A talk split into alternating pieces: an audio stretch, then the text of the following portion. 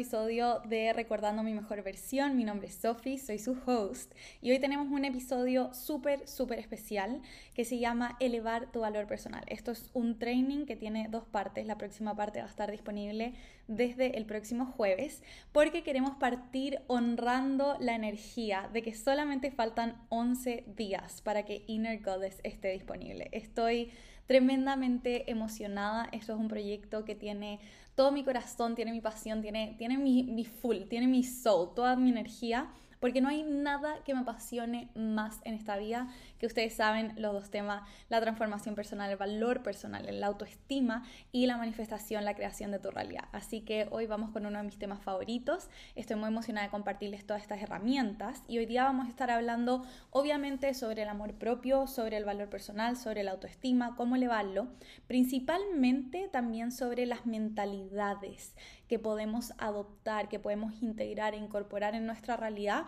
para comenzar a crear esa realidad que queremos, la vida nuestro sueño, desde nuestra diosa interna. Y ya van a entender por qué el programa se llama Inner Goddess, por qué es de nuestra diosa interna, así que let's go. Primero, antes de comenzar, les quiero pedir perdón si es que se escuchan rayos y centellas, intenté hacer todo lo posible para la isolación del sonido, no sé cómo se dice en español, pero like eh, sound isolation, porque en Miami está lloviendo, truenando, se está cayendo el cielo, pero estamos aquí con un matcha rico listo para comenzar. Y lo primero que les quiero compartir hoy es un poco sobre mi historia personal de mi relación conmigo misma, del amor propio, de mi valor personal, porque yo siempre digo que el amor propio me salvó la vida.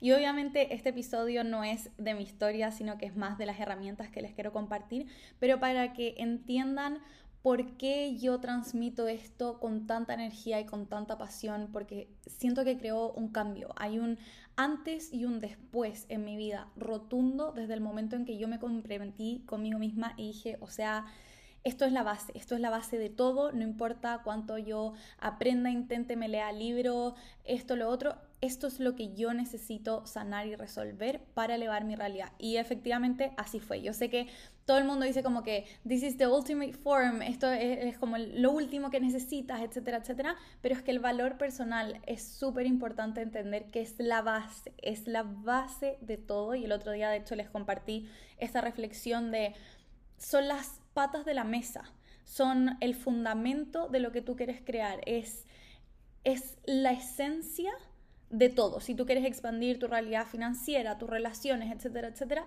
todo, todo, todo, absolutamente todo está basado en tu relación contigo misma. Y de hecho hoy también les compartí una frase, mi mundo interno crea mi realidad, ajusta de adentro para experimentar afuera.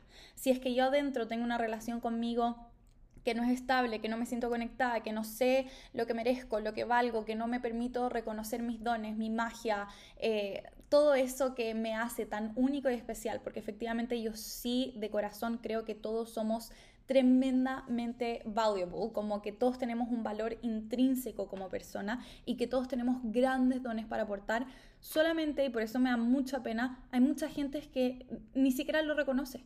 No sabe, no sabe cuál es su valor en el mundo, no sabe lo que viene a aportar, no sabe eh, lo que viene a hacer, no sabe su pasión, está yendo en contra de la corriente de su esencia natural, que para mí la esencia natural es tu Dios interna, es tu guía, es tu intuición, es tu energía, es el reconocer tu luz. Pero ya, vamos a entrar en eso y es por esto que fue en el punto que la Sophie se dio cuenta y dijo, ¿sabéis qué vieja? Tengo que dejar de darme vuelta en tanto conocimiento y empezar a sanar esto de raíz para que haya un cambio. Y un poquito de mi historia personal, de ustedes me ven ahora hablando súper fluida, que mis redes, ven los videos, qué sé yo, pero esto a mí me llevó un trabajazo, un trabajazo. Eh, para las que han escuchado otros episodios del podcast conocen un poquito de mi historia, pero yo tenía muchos temas de infancia con respecto al bullying. A mí me hicieron bullying eh, psicológico y físico durante muchos años, muchos, muchos años, desde jardín infantil que tuve una experiencia física bastante eh, fuerte, bastante traumática con respecto al bullying. Yo estaba en pre-kinder o kinder incluso hasta primero medio, segundo, primero medio, que ahí fue cuando me cambié de colegio, podría decir. experimenté bullying durante toda, toda, toda mi vida, básicamente. También tenía temas con mi cuerpo, muchas de ustedes también lo saben. Eh, habían muchos temas que yo no tenía trabajados ni sanados con la relación con mi papá y para muchas de nosotras y para los hombres también, la figura paterna, lo que tú consideras como tu figura paterna, tu figura masculina, trae a tu vida mucha de esa certeza, mucha de esa autoconfianza, mucha, obviamente la figura materna también aporta un montón de otras cosas, pero eso no viene al episodio. Lo importante que quiero que entiendas es que en gran parte, eh, si tuviste un papá ahí presente, activo, que te incentivó, que te motivó, que te apoyó, que lo sentiste como un pilar, es mucho más probable, y está comprobado en millones de estudios que ya les voy a compartir, que tu autoestima sea mucho más potente. Es decir, la relación con tu papá representa en gran parte esa autoestima. Hoy yo en día tengo una relación que me encanta con mi papá, lo amo, lo adoro con todo mi corazón, pero obviamente en mi infancia ocurrieron algunas cosas que yo no logré entender, no logré procesar, obviamente por mi edad, por las circunstancias, no logré entender como el bigger picture de mi infancia, de todo lo que estaba pasando en mi casa, pero lo que sí fue fue retador, no se lo puede negar, fue retador sanar todo esto, pero fue tremendamente liberador y se convirtió en parte de mis pasiones. Yo creo que mis grandes, eh, no sé si chascarros es la palabra, pero mis grandes desafíos personales se han convertido en mis grandes motivaciones para que si cualquiera de ustedes o cualquier persona de afuera necesita de escuchar esto, que, que fui yo, o sea, yo fui esa persona, fui esa persona sin autoestima, eh, experimentando bullying, una familia disfuncional, una pésima relación eh, con su papá, eh, pésima relación con su cuerpo, etcétera, etcétera, yo necesitaba escuchar todo esto y la verdad es que en ningún lugar lo escuché, sino que fui cultivando pedacitos de todo lo que iba adquiriendo en conjunto a mi experiencia personal, que es un poco lo que les voy a ir contando acá, y las herramientas. Y hoy en día que ya estudio psicología, logro entender clarito como el agua de dónde venía esta cosa y para dónde me iba a llevar si es que no la sana. Así que por eso cuando me dicen, ay, que la Sofi, que tan intensa con el valor personal, honey, para mí el amor propio salvó mi vida. Hubo un antes y un después.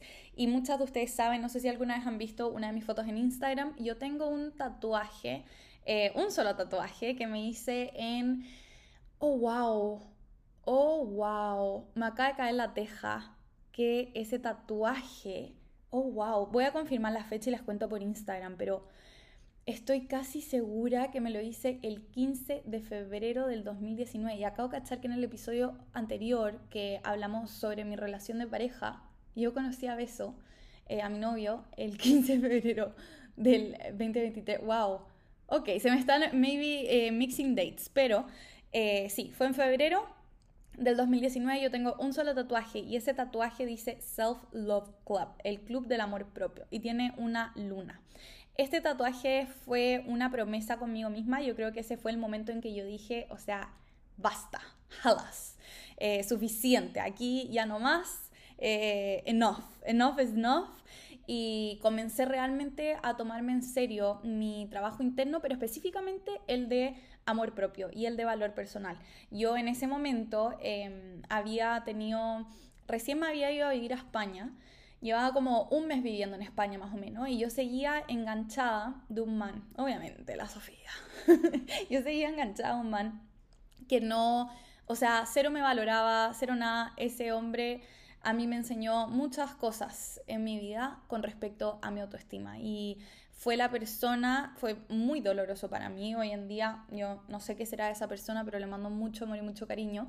Pero esa persona a mí me enseñó, o fue como el cachetazo final de darme cuenta y decir, miércoles, acá hay algo profundo en lo que tengo que trabajar porque si no me voy a seguir dando contra la pared una y otra vez.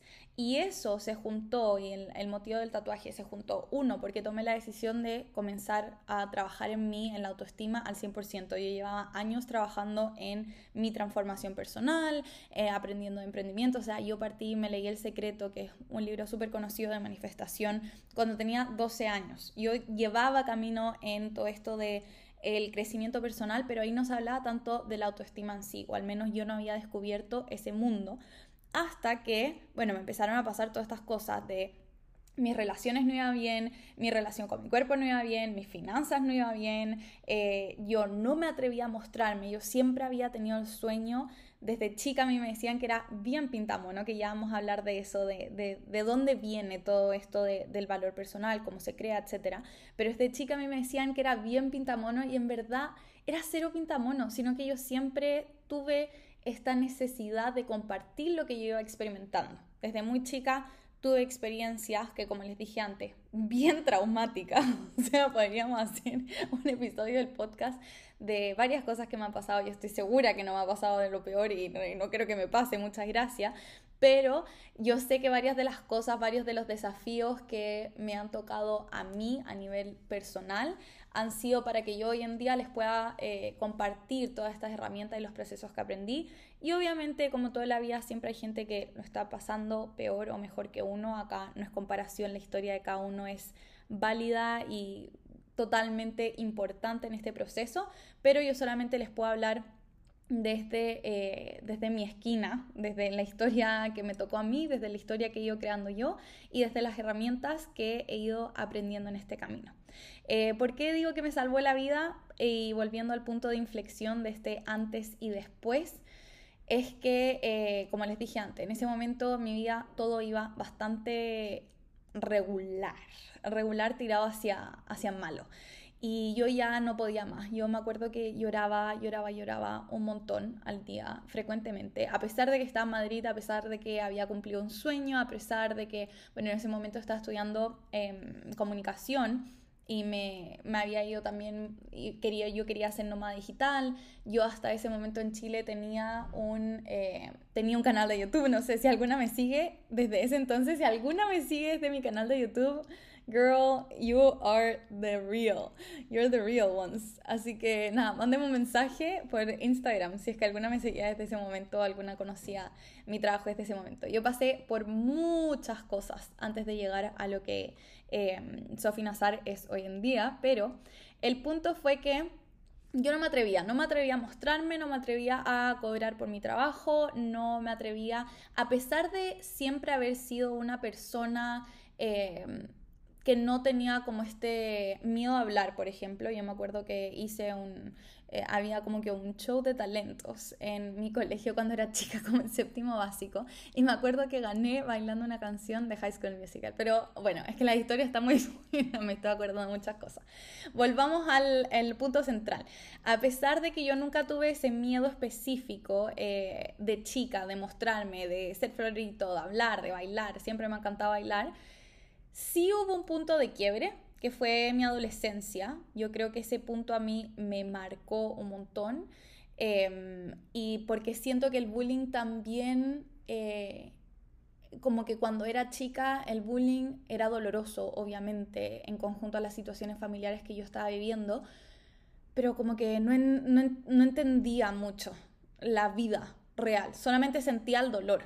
Pero cuando empecé a crecer y en mi adolescencia, esto del tema del bullying seguía ahí y yo no ponía mis límites, no me permitía respetar, incluso en el momento antes de yo cambiarme del colegio donde me hacían bullying a un nuevo colegio, a mí me ofrecieron mi mamá, mi hermano, etcétera, etcétera, mi familia, apoyarme, eh, ir a pararle los carros a la persona que, eh, a las personas que me hacían bullying, a hablar con el colegio y yo no quise, no quise, no quise, no quise. Hasta el día de hoy a veces uno son de esas cositas que uno se arrepiente. Eh, en, el día de hoy, obviamente, miro para atrás y digo, pucha, eh, baby, qué ganas de haber sacado las garras por ti misma, pero obviamente la Sofía de ese momento no era capaz de recibir eh, una cantidad de apoyo y de cariño incondicional, no porque no estuvieran dispuestos a dármelo, mi familia, mi amigo, etcétera, etcétera, sino porque yo no me sentía merecedora de eso.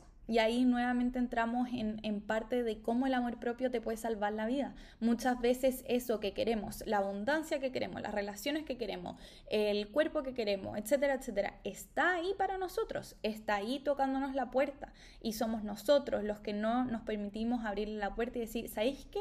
Me merezco esto, qué ganas, qué rico, me lo voy a gozar. Y, y ya, sí, que esta sea mi, mi realidad. Nos quedamos ahí constantemente en lo que no, no quiero ver, porque no es que no haya, es lo que no quiero ver, lo que no me quiero permitir, etcétera, etcétera. Y esto todo, volvemos a lo mismo, se basa en nuestro valor personal. Así que vamos a comenzar primero, si es que tú no sabes si esto va a resonar contigo o no, vamos a hablar un poco de los síntomas de la baja autoestima. Y hay otros conceptos que yo quiero aclarar con ustedes. Yo sé que el tema del amor propio está full por todos lados en redes sociales, qué sé yo, y antes quiero hacerles el disclaimer, este como aviso. Para mí el amor propio no tiene nada que ver con una cierta... Eh, estética visual, con un tipo de cuerpo, con un tipo de fotos, con un tipo de actividades. Eh, no es que ella hace journaling y se ama más, es que ella hace esto y se ama más. No, mía. Acá la base de todo lo que yo les quiero compartir es que ustedes siempre encuentren lo que les funciona a ustedes y lo que para ustedes va a representar el amor propio en su vida, eh, el valor personal en su vida y cómo elevarlo a su manera. Aquí a mí como coach y como psicóloga en formación, a mí no me interesa hacer un copy-paste o un blueprint de como, mira, haz esto, esto, esto y aquí está la cura, la receta del amor propio. Es para cada una de nosotras diferente, pero lo que sí he observado en miles de años de terapia para mí y más de cuatro años dando sesiones de coaching sobre este tema es que todas tenemos ciertos eh, componentes o hay ciertos síntomas con los que nos podemos identificar para ver en qué áreas de este valor personal, de este espectro de amor propio, tengo que comenzar a trabajar. Así que algunos de los síntomas para que tú puedas identificar a ver si este contenido te va a servir, si esta información em, va a ser de valor para ti, es por ejemplo el perfeccionismo. El perfeccionismo... Eh, que me declaro culpable, lo tuve durante mucho tiempo, a veces viene, a veces va, pero ya siento que lo tengo mucho más trabajado que vamos a hablar de eso eh, después, de, cómo irlo trabajando. Pero el perfeccionismo es una eh, de los síntomas básicos de una baja autoestima y de un bajo eh, nivel de valor personal.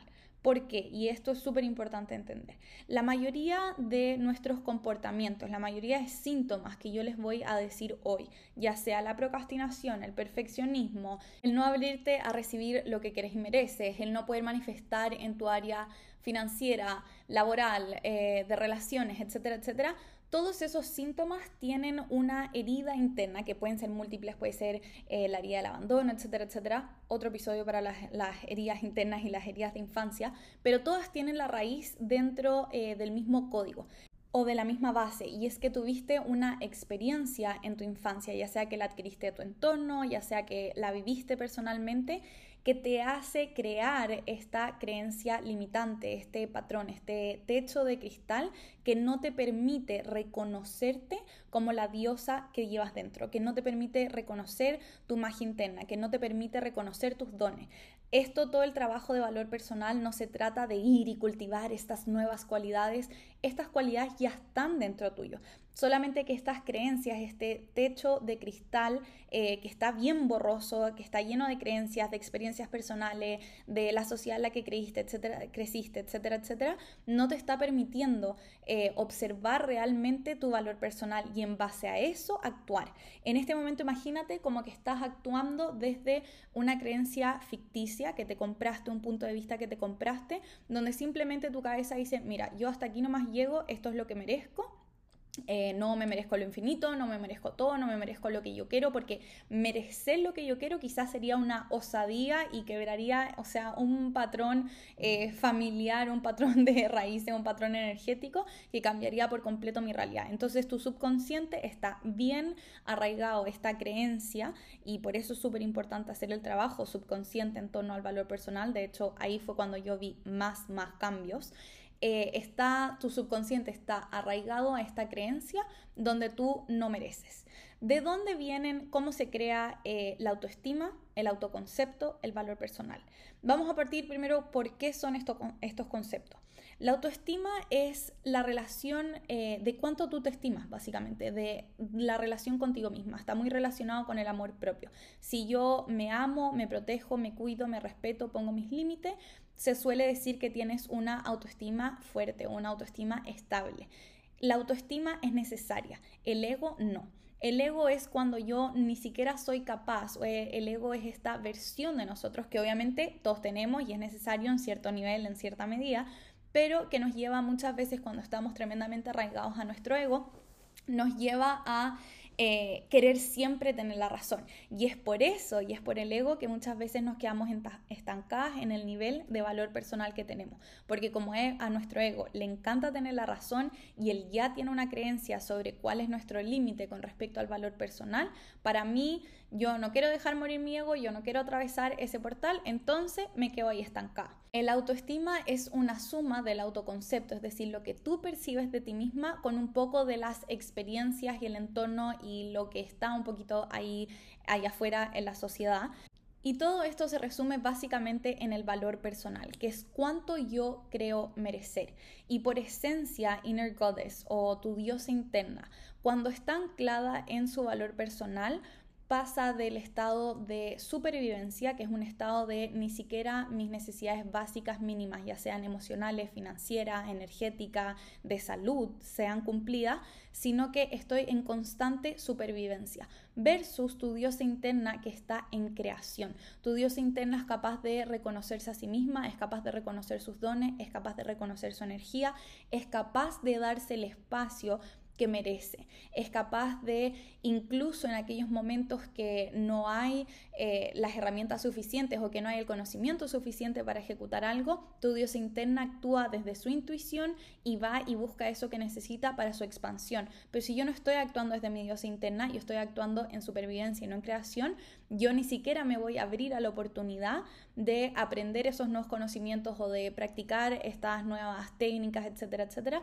porque simplemente volvemos al ego, volvemos a eh, la creencia raíz de que yo no soy merecedora de esta nueva realidad. Y entonces ahora sí, ¿de dónde viene todo el tema del valor personal? ¿De dónde se crea, Sofi? Porque hay gente que se ve como que nace con una autoestima increíble o personas que eh, tienen esta certeza en ellas mismas, en sus capacidades. Hay muchas de las personas que tú ves con esas capacidades que Obviamente, si las conoces, genial. Si las ves en el mundo de redes sociales, es muy fácil fakear una autoestima potente a través de redes sociales yo lo hice hace, no sé, 5 o 6 años. Yo creo que mucha gente creía que yo tenía una autoestima de oro, pero por, por dentro me estaba muriendo.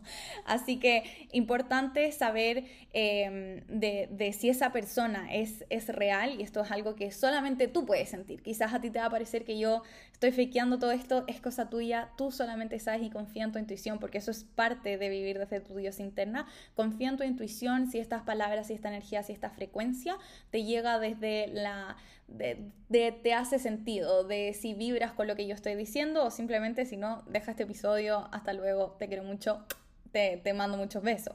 El punto de esto es, ¿de dónde viene?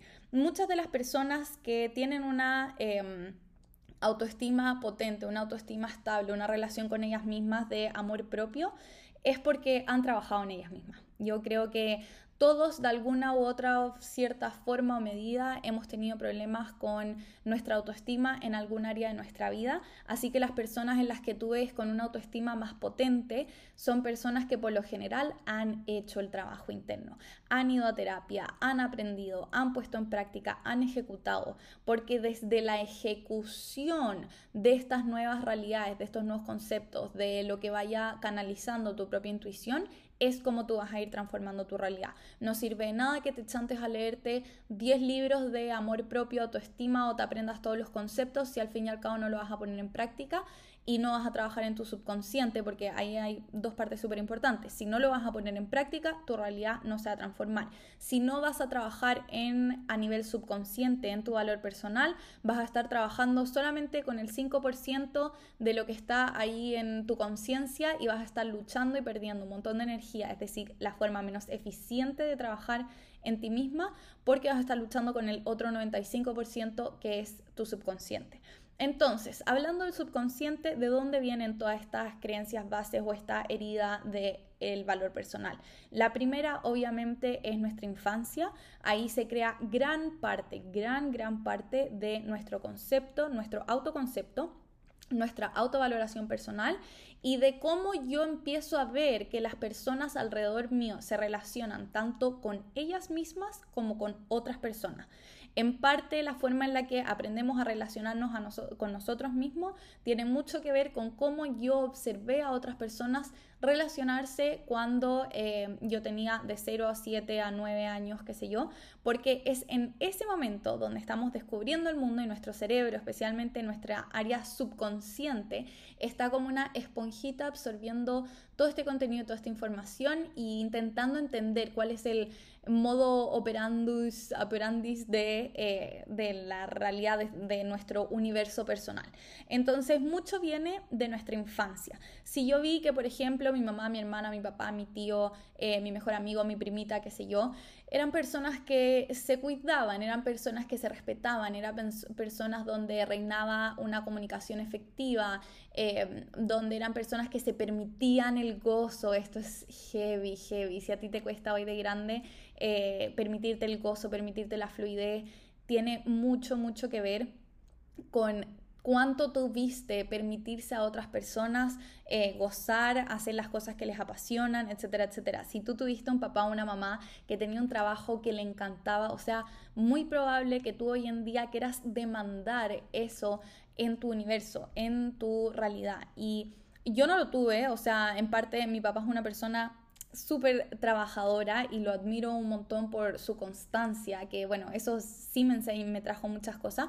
Y él fue muy apasionado de su trabajo durante un tiempo hasta que obviamente llegó un punto que ya no era tanto la pasión, sino que era que el negocio tenía que crecer, crecer, crecer, pero ya la, su empresa tiene más de 40 años y yo lo sigo viendo hasta el día de hoy feliz, lo pasa bien cada vez que va a, su empresa, se entretiene. Y bueno, por otro lado está la historia personal de, de mi mamá. Y no, no quiero profundizar en las historias de, de, lo que yo vi, de mi familia, etcétera, pero quiero que te pongas a observar en cuáles fueron las relaciones, cómo observaste las personas que eran parte de tu entorno, especialmente en tu infancia, que se relacionaban tanto con el gozo como con su autoestima, con su cuerpo. Si tú creciste quizás con una mamá que era súper autocrítica con su cuerpo, súper restrictiva, lo más probable es que tú también adoptaste ese patrón. No sé si alguna vez, probablemente, si has ido a terapia y has estado o trabajado con una buena terapeuta eh, sobre tu diálogo interno, te habrás dado cuenta que gran parte de ese diálogo interno es una vocecita interna, es un pepe grillo que viene desde tu infancia y representa uno de tus adultos de importancia. Es decir, muchas veces este diálogo interno autocrítico viene de que quizás tenías una mamá altamente exigente, un papá altamente exigente o que tú percibiste una cierta situación donde tenías que exigirte eh, la perfección para quizás llamar un poquito la atención y querer recibir un poquito de cariño eh, de tu familia, etcétera, etcétera. Así que súper importante nuestra infancia de ahí es de donde viene todo, mucha de esta experiencia. Lo otro, experiencias personales. O sea, aquí no solamente entra el juguito que agarramos de nuestra infancia, nuestras experiencias en nuestro entorno, sino que es, además de ese juguito que tomamos, cuáles fueron las experiencias que yo fui creando alrededor de mi vida con respecto a esto.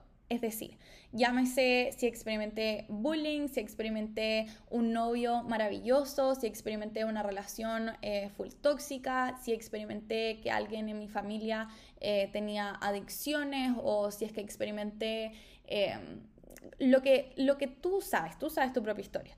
En el fondo es entender desde esa experiencia personal que yo fui creando, ya una vez un poquito más de grande, esto se refiere por lo general ya desde los nueve hacia adelante, obviamente todas las experiencias cuentan, pero desde los nueve años hacia adelante. Quizás tu ex matrimonio, quizá eh, una relación de laboral abusiva, quizás estuviste en un trabajo, entraste en un trabajo que no te gustaba solamente por las lucas y eso fue causando un poquito una herida de valor personal y confirmar esa creencia de que quizás no mereces trabajar en lo que amas con locura, compasión. Que ojo, eso se trabaja, se transforma, se crea y se expande. Otro de los áreas donde pudiste haber aprendido todo tu concepto es eh, la sociedad. Ya no es solamente tú como eh, tu vivencia infantil y tu entorno y tus propias experiencias, sino que depende mucho de la cultura donde uno crece, lo que considera permitido o no permitido. De hecho, yo siempre hago la comparación y el otro día fue muy loco, hace, bueno, hace un par de meses, en verdad, eh, hablando con mi abuela, que ella es igual a mí. Mi familia es más cohibida, o sea, son todas unas minas power, power, power, pero mi familia por lo general son más cohibidas. Y a, mi abuela y a mí nos encanta bailar, tirar la talla, somos full como el, el anti-cohibidismo, por así decirlo. Eh, nos encanta aprender la fiesta, qué sé yo, a mí, no, sé, eh, nos fascina. Entonces, estábamos en el crucero en todas estas temáticas que ponen música y colores y fiesta y baile, y yo estaba bailando y mi abuela también quería bailar. Y mi sobrina estaba full cohibida. Y después nos quedamos reflexionando sobre em, que en el fondo nuestra sociedad o la sociedad chilena, como que mi sobrina constantemente estaba como que, no, imagínate, nos miran y es que alguien nos graba y es que alguien si lo ve en TikTok, qué sé yo, obviamente la adolescencia es parte de, pero eh, como que me trajo esta idea a la cabeza de que con mi abuela empezamos a comparar la sociedad, por ejemplo, chilena es mucho más cohibida que la sociedad argentina, que es mucho más liberal, es más canchera, tiene más estilo, qué sé yo. En la sociedad chilena, ir ahí como que tirando pinta es mucho menos visto o menos común. Y ojo, porque mientras más común yo hago algo, mientras más lo veo, más soy capaz de asimilarlo. Entonces, si yo crecí, por ejemplo, en un ambiente conservador, en una familia donde se quería guardar la compostura, eh, en una familia eh, donde habían varios límites o restricciones o una familia cohibida, quizás mi papá y mi mamá tampoco tenían una autoestima súper potente, etcétera, etcétera, es muy probable que de esta, no solo de mi entorno, mi experiencia, mi infancia, sino que también de mi sociedad, de donde yo crecí, del colegio eh, al que fui, de las personas con las que estuve en mi entorno, por lo general no es bien visto ser el que se sienta en primera fila en la clase, el que se para, el que le encanta presentar, em, el que le encanta eh, mostrar sus talentos, el que dice que es bueno para algo. De hecho, en Chile es, muy típico escuchar el qué te creí. Como yo estoy haciendo algo que si yo, ¿qué te creí? ¿Qué te creí? ¿Qué te creí? es súper loco porque esto al final va directamente a nuestro subconsciente y, aseguro que esto se puede aplicar para, otras culturas, Ecuador, México, Colombia, Perú. En España, por ejemplo, que me tocó vivir em, bastante tiempo, son mucho más abiertos, no están ni ahí, son mucho más liberales. Obviamente, nuevamente depende del de, eh, el pedacito de sociedad que te tocó vivir, porque dentro de una misma sociedad existen todos los espectros espectro dentro de esta gama. En Estados Unidos ya se van para el otro lado, o sea, acá les da lo mismo, haz lo que queráis, haz el payaso, si andáis caminando por la calle con la ropa al revés, o sea, a nadie le importa y si es que a ti te está yendo bien, bacán, quién y enséñame, ¿me entendís? No es, esto de quién te creí, sino que muéstrame más, acá me gusta algo que sí me gusta de Estados Unidos, que sí está esa cultura de mostrar tu talento, de hacerte valioso y de que el mundo lo sepa. Y ahora vamos a pasar a tres mentalidades que son esenciales. Obviamente dentro de Inner Goddess yo les voy a compartir los 10 eh, mental shifts o cambios de mentalidades que a mí me apoyaron en esta transformación, pero les quiero compartir hoy tres de esas mentalidades que puedes adoptar para expandir tu relación contigo misma, porque estas eh, nuevas ideas que vamos a ir integrando en nuestra forma de pensar van un poquito rompiendo o desestabilizando la base de esta creencia de que no eres merecedora. La primera es mi luz enciende a otros y por ende me doy permiso de prender mi luz e iluminar a los demás con mi propia autenticidad. Muchos de nosotros creemos que nos tenemos que mantener pequeñitos, chiquititos, sin incomodar, porque si yo quiero ir primera, porque si yo quiero mostrar mi talento, porque si yo quiero eh, pedir lo que merezco, decir el sueldo que quiero, eh, crear la empresa que quiero, quizás voy a incomodar al otro, lo voy a opacar, lo voy a limitar, etcétera, etcétera empezar a adoptar la mentalidad de que tu luz es necesaria para este planeta y enciende a otros, te hace tomar la responsabilidad completa y total sobre tu valor personal. Y uno empieza a decir, chuta, si yo me prendo a mí misma, si yo prendo luz en mí, empiezo a reconocer mi valor, doy permiso a que otras lucecitas se prendan en otras personas. Cuando yo veo en la calle, en mis experiencias, etcétera, etcétera, alguien que va por ahí diciendo lo que necesita, eh, pidiendo lo que quiere, poniendo límites sanos. Yo no, sí, quizás alguien que no ha trabajado en sí mismo se moleste, es como que no, ¿qué onda esta persona? Eh, ¿Quién te creí? Pero si no, es una alta, alta inspiración y te dice como, wow, sí, me pone incómodo, pero me está mostrando que existen personas que están dispuestas a pedir lo que merecen. Y uno empieza a decir, bueno, ¿y por qué yo no? Yo también puedo. Yo también puedo decir, mira, entonces, ¿qué es lo que merezco? ¿Qué es lo que me gusta? ¿Qué em, quiero experimentar? Y voy a comenzar a comunicarlo. Porque si yo no lo comunico, nadie lo va a saber. Aquí nadie me va a leer la mente. Entonces, entender también este concepto de que em, hay mucha gente y es súper importante. Hay mucha gente con muy, muy baja autoestima que se pasa una vida dedicada a intentar apagar la luz del otro en vez de tomar toda esa energía y trabajar en su propia luz. Tu luz encendida, tu luz prendida, tu propia velita en llamas, tu intuición, tu energía, hace que la luz de otras personas se puedan prender. Con tu propia velita puedes prender cientos y miles de velitas a tu alrededor y puedes ser esa persona eh, vitamina, si no me equivoco, de esta psicóloga española que me encanta, eh, María José, algo se llama. Eh, puedes ser esa persona vitamina para ti y para tu entorno. Así que primera mentalidad para comenzar a trabajar, mi luz enciende a otros y me doy permiso de que mi luz brille fuerte y alto. Otra mentalidad eh, que debemos trabajar en el proceso del valor personal es aprender a recibir sin culpa, sin vergüenza, todo lo que tú quieras. Así de simple. ¿Por qué? ¿Y qué, pasa esto y qué pasa con la culpa? Nuevamente volvemos al mismo concepto de eh, que está muy relacionado con la tercera mentalidad, pero recibir no le va a quitar a otro. Y mm, esa es la tercera mentalidad. Yo merecer no le quita al otro. Recibir sin culpa y sin vergüenza te permita a ti ser una contribución para el mundo. Imagínate que todo eso que tú quieres está ahí esperando a tu puerta, a que tú le abras y te permitas escuchar tus sueños. Si tú no te abres a recibir eso que quieres, los regalos, eh, las flores, el libro, las invitaciones, los cumplidos, cuántas veces nos han hecho cumplido y es como que, ay no, y nos disminuimos y no lo queremos aceptar o devolvemos un cumplido Aprender a recibir sin culpa y sin vergüenza es parte del trabajo interno que se requiere para elevar tu valor personal.